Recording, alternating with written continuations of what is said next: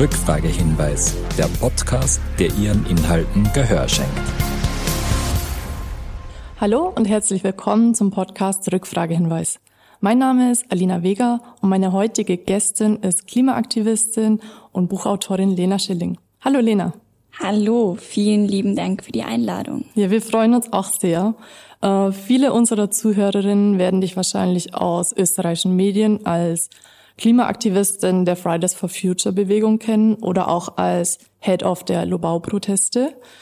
Ähm, du bist schon sehr lang politisch aktiv und engagierst dich für verschiedenste soziale Interessen. Seit kurzem kannst du dich jetzt auch Buchautorin nennen. Denn am 24. Oktober erscheint dein erstes Buch, Radikale Wende, im Amalthea Verlag. Erstmal herzlichen Glückwunsch dazu. Vielen Dank. Ich kann das noch immer nicht so richtig glauben. Du verrätst jedoch in Radikale Wende, dass du nie vorhattest, ein Buch zu schreiben. Wie kam es jetzt doch dazu? Mm, das letzte Jahr und die letzten Jahre Klimaaktivismus und Protest waren so einprägsam und ich habe so viele Erfahrungen gemacht. Und ich habe so oft dieselben Fragen gestellt bekommen und so oft diese eine Frage, was kann ich denn eigentlich tun? Wie soll ein Mensch allein so große Probleme wie die Klimakrise angehen können überhaupt? Und da war mein Anspruch dann irgendwann doch da zu sagen, okay, ich versuche darzustellen, wie Klimaaktivismus ausschaut, was das heißt und vor allem, wie alle Menschen hoffentlich aktiv werden können. Und genau in dem Zeitpunkt, wo diese Idee aufgekommen ist, hat mich dann der Verlag kontaktiert und so ist das ganze Buchprojekt entstanden. Und ich weiß noch, wie ich furchtbar aufgeregt das erste Mal in den Verlag gegangen bin. Ähm, ja, aber daraus ist was sehr Schönes entstanden. Also war es so, dass du zuerst die Idee hattest, du willst ein Buch schreiben oder woher kam der Impuls?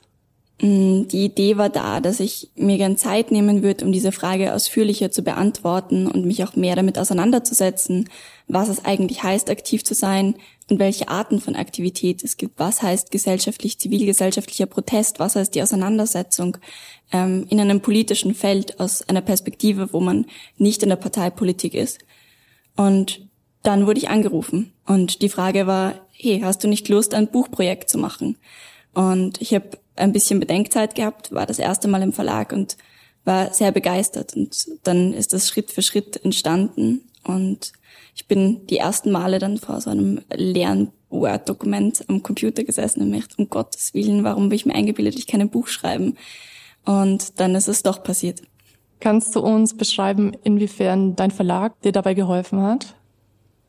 Angefangen von den Vorbesprechungen zu einer Themensetzung und ich bin extrem dankbar, dass ich so viel Freiraum dabei hatte. Also ich habe tatsächlich einfach schreiben können, was ich wollte in Wahrheit. Wir hatten einen groben Rahmen, aber mit Abgaben und Rückmeldungen und einem Lektorat und all dem, was irgendwie dazugehört, wenn man das das erste Mal macht. War dir denn auch so der Aufbau und zum Beispiel der, der Erzählstil gleich klar? Nein, auf keinen Fall. Ich habe mich zuerst stundenlang damit beschäftigt, wie man so eine Geschichte eigentlich erzählen kann, weil ich bin ähm, 21 und eine junge Frau, die vielleicht schon ein paar Erfahrungen gemacht hat, aber ich bin nicht der Erklärbär, der sich jetzt hinstellt und sagt, Leute, ich erkläre euch jetzt mal, wie die Welt funktioniert und äh, schreibe euch eine 200-seitige Analyse über die Geschehnisse in der Welt. Das wäre vollkommen anmaßend. Und für mich war ganz wichtig in dem Buch zu beschreiben, wie Menschen über Dinge denken. Das heißt, ich habe versucht, die meisten auch Sachberichte und Co.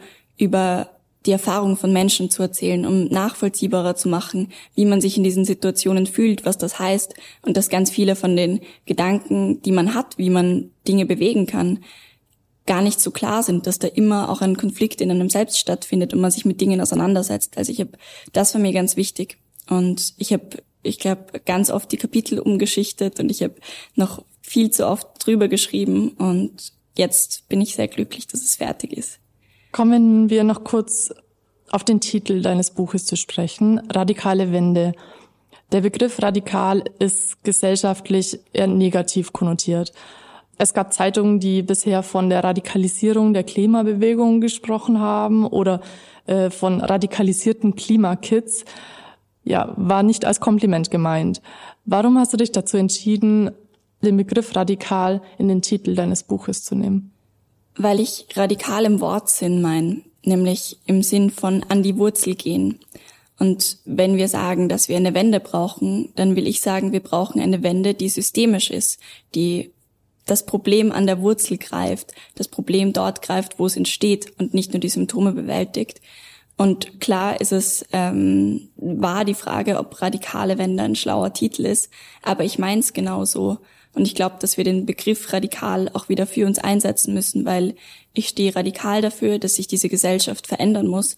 Das heißt nicht, dass ich gewaltbereit bin. Du hast vorhin schon kurz erwähnt, dass du es anmaßend fändest, dich als Allwissende darzustellen. Und du schreibst auch in deinem Buch, ich will die Welt nicht erklären, mir ist wichtig, sie gemeinsam mit vielen Menschen zu verändern. Kannst du unseren Hörern kurz beschreiben, wann du zum ersten Mal bemerkt hast oder gemerkt hast, dass du jetzt politisch aktiv werden willst und warum? Diesen einen Jetzt-Moment gab es nicht so. Es ist sicher ein Prozess, in dem das entsteht. Ich bin in einer Familie aufgewachsen, wo meine Mama ist Sozialarbeiterin und hat mich einfach oft mitgenommen. Und ich habe früh gemerkt und ich glaube, ganz, ganz viele Kinder haben das zu sagen, hey, warum ist die Welt in manchen Fällen so ungerecht? Warum haben manche so viel? Warum haben manche so wenig? Und dann gab es diesen Prozess von ähm, den Fluchtbewegungen 2015 und da hat sie ein Flüchtlingshaus übernommen und ich bin dann quasi Tag und Nacht dort gewesen habe irgendwie geholfen, soweit ging.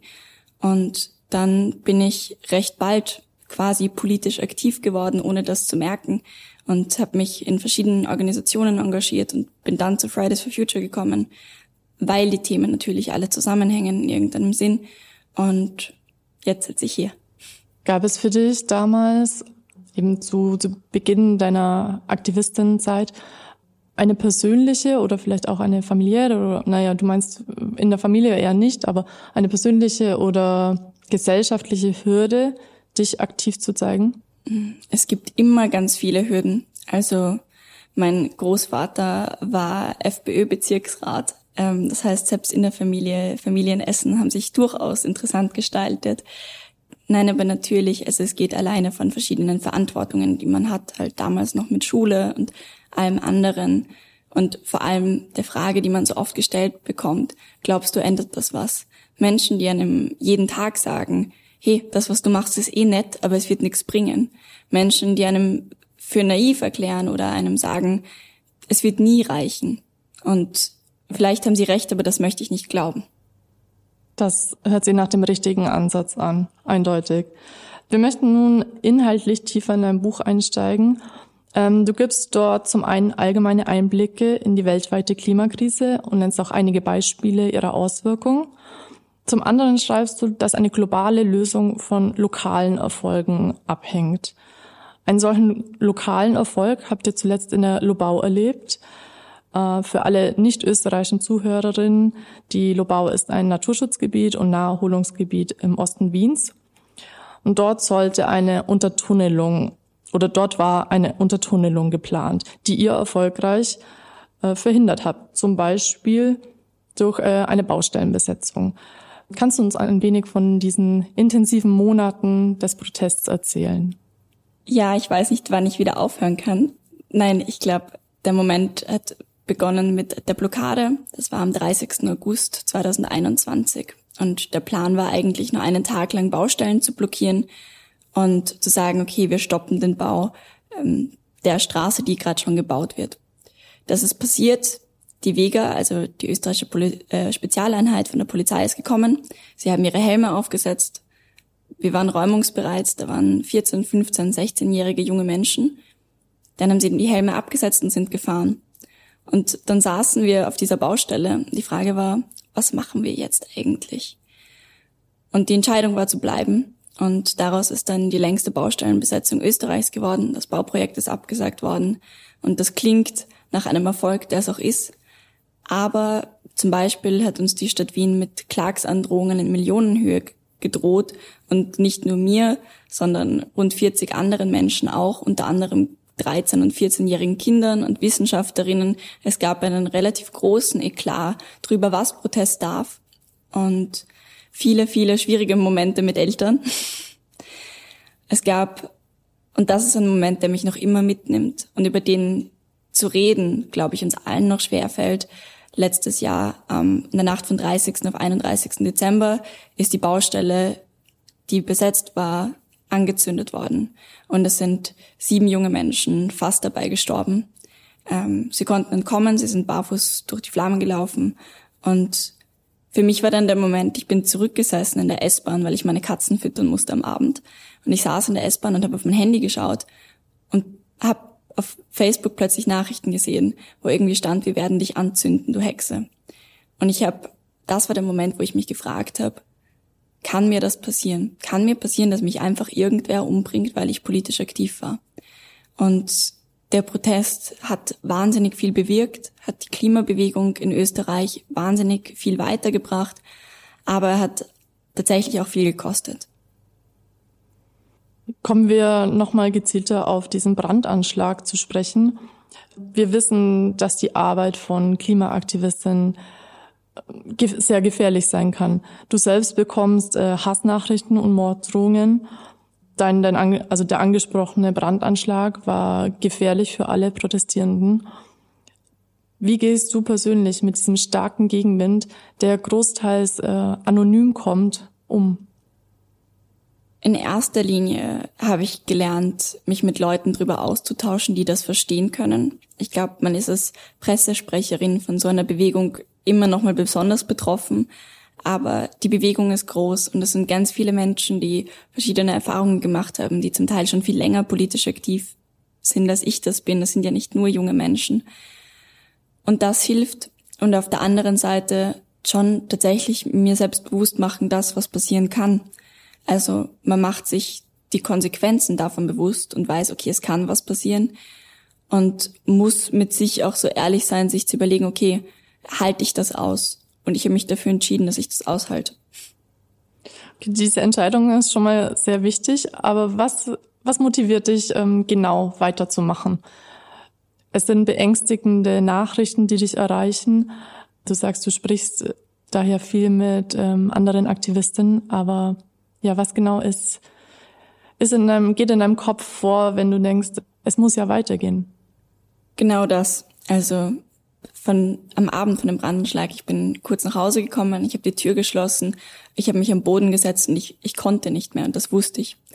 Dann habe ich durchgeatmet und habe mir gedacht, okay, es muss aber weitergehen. Wir leben in Zeiten von multiplen Krisen und wir leben in Zeiten, wo es tatsächlich darum geht, die Lebensgrundlage für die nächsten Generationen zu erkämpfen. Es geht um Gerechtigkeit.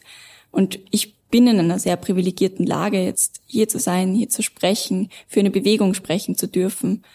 Und das bedeutet auch, dass man Verantwortung tragt. Und das ist kein Kampf, den ich mir ausgesucht habe, weil ich so lustig finde, sondern weil es eine historische Notwendigkeit ist. Und dementsprechend ist das, was man dann macht, durchatmen, aufstehen und sich bewusst machen, für was man kämpft und dass es notwendig ist. Und gleichzeitig sind es Erfahrungen. Also ich habe zum Beispiel mit dem ersten Häuptling von dem Shipaya-Stamm geredet, mit Yuma. Sie ist die erste Frau, die das macht, mit 30. Und sie hat mir erzählt, sie hat ein kleines Kind, wie oft sie von Ölkonzernen verfolgt wurde, wie viele Leute, die sie kannte, ermordet wurden und Klimaaktivistinnen auf der ganzen Welt kämpfen gegen viel größere Widerstände. Und das meine ich mit die lokalen Kämpfe gewinnen. Es sind nicht nur die lokalen Kämpfe in Österreich, es sind die lokalen Kämpfe auf der ganzen Welt und junge Menschen, die für egal was aufstehen, aber die teilweise um ihr Leben fürchten müssen oder es im Kampf verlieren. Und diesen globalen Kampf, den habe ich durch Fridays for Future gelernt. Fiel es dir beim Schreiben der Buchkapitel schwer, an all diese Erinnerungen oder eben ja teilweise schrecklichen Erinnerungen zu denken?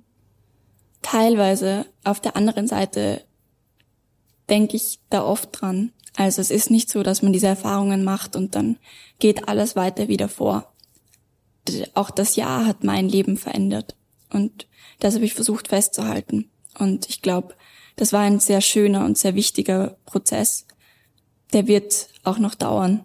Kannst du uns noch ein wenig von dem Zusammenhalt auf Protesten oder ja, bleiben wir bei der bei den Lobau-Protesten erzählen? Ich glaube, das Schöne ist, dass es große Bewegungen sind, wo ganz viele verschiedene Menschen gemeinsam für was einstehen. Und das bedeutet, dass es Werner über 50, der seit elf Jahren gegen ein Straßenbauprojekt kämpft, der ähm, hier Städtenretten gegründet hat und der am ersten Tag vom Protest neben mir gesessen ist und mich ähm, angetaucht hat auf einer Schaukel und gemeint hat, dass ich schon ziemlich verrückt bin, ähm, das hier jetzt zu machen und dass es ein Marathon wird und kein Sprint. Und gleichzeitig sind es Momente, wo ganz junge Menschen dazukommen. Und ich glaube, dieses Gefühl von Solidarität, von einer Bewegung kann man am besten dadurch äußern, dass man gemeinsam die allerschlimmsten und die allerschönsten Momente verbringt. Mm, bei der Absage von dem Bauprojekt sind wir zusammen in diesem komischen Zirkuszelt auf dieser Anlage gestanden. Das war in der Wiese und ähm, haben einen Mini-Beamer aufgestellt und haben das irgendwie zusammen angeschaut und es war ein so unglaublich schöner Moment. Und wir haben Silvester nach dem Brandanschlag gemeinsam auf der Baustelle verbracht, alle, und haben, sind auf der Asche gestanden von dem, was da mal war und haben gemeinsam gesagt, wir werden nicht aufgeben. Und es haben Anrainerinnen Blumen vorbeigebracht, die wir in diese Asche eingepflanzt haben. Und all das klingt so unendlich kitschig. Und das war es wahrscheinlich auch. Aber all das ist auch der Zusammenhalt. Die Untertunnelung des Lobaugebiets wurde nun abgesagt. Wie, wie sehen dort eure nächsten Pläne und Ziele aus? Es ist nicht alles von dem Bauprojekt abgesagt. Die zwei kritischsten ähm, Stellen sind abgesagt worden, weil die in Bundesperspektive liegen. Also der Bund entscheidet darüber, ob das gebaut wird oder nicht. Das andere ist eine Entscheidung der Stadt. Die Stadt Wien hat sich entschlossen, das weiterzubauen. Demnach schauen wir sehr gespannt drauf, wie sich das weiterentwickeln wird. Und gleichzeitig ist das, was entstanden ist, dass Initiativen in ganz Österreich sehr viel Mut gefasst haben. Also wir haben gemeinsam mit ähm, verschiedenen Bundesländern, zum Beispiel Salzburg, da gab es auch ein Bauprojekt, nämlich die Mönchsberg Garage, die ist auch abgesagt worden. In Wiener Neustadt gibt es ein Bauprojekt in ganz vielen Orten. Und wir haben uns zusammengeschlossen und wir hatten eine Konferenz. Und es war der lustigste Moment, wo eine 64-jährige ältere Dame in einem Autobahnretten-T-Shirt mir gegenüberstand sagt, dafür, dafür werde ich mich jetzt auch anketten. Und das ist, glaube ich, was wir geschafft haben. Wir haben den Leuten gezeigt, wir können auch gewinnen. Gerade in einer Bewegungsperspektive haben wir oft das Gefühl, wenn wir denken, vier Jahre lang gehen junge Menschen auf die Straße, international, in so vielen Ländern und es passiert so wenig. Und dann zu sehen, hey, aber wir können gewinnen. Wir müssen eben die lokalen Kämpfe aussuchen und die gemeinsam fechten. Und ich glaube, das ist, was wir mitnehmen. Radikale Wende beschreibt wirklich die lokalen Erfolge oder lokalen Proteste sehr gut, sowie auch die, die weit, weltweite Klimakrise. Von wem würdest du dir persönlich speziell wünschen, dass er oder sie dein Buch liest? Eigentlich wünsche ich mir, dass das alle Menschen lesen, die politisch aktiv werden wollen, alle Menschen, die sich oft denken, okay, und was kann ich jetzt tun in dieser Welt? Wo ist meine Perspektive? Und wir reden immer über die Klimabewegung und mein Wunsch wäre, dass alle Menschen, die das Buch lesen, sich als Teil der Klimabewegung fühlen. Liebe Lena, vielen Dank für das tolle Gespräch und ganz generell für deinen mutigen Einsatz in vielen gesellschaftlichen und politischen Bereichen. Dankeschön für das nette Gespräch und die Einladung. Und damit verabschiede ich mich von unseren ZuhörerInnen und sage bis zum nächsten Mal. Rückfragehinweis. Die inhaltliche Verantwortung des hier Gehörten liegt bei den Auftraggebern.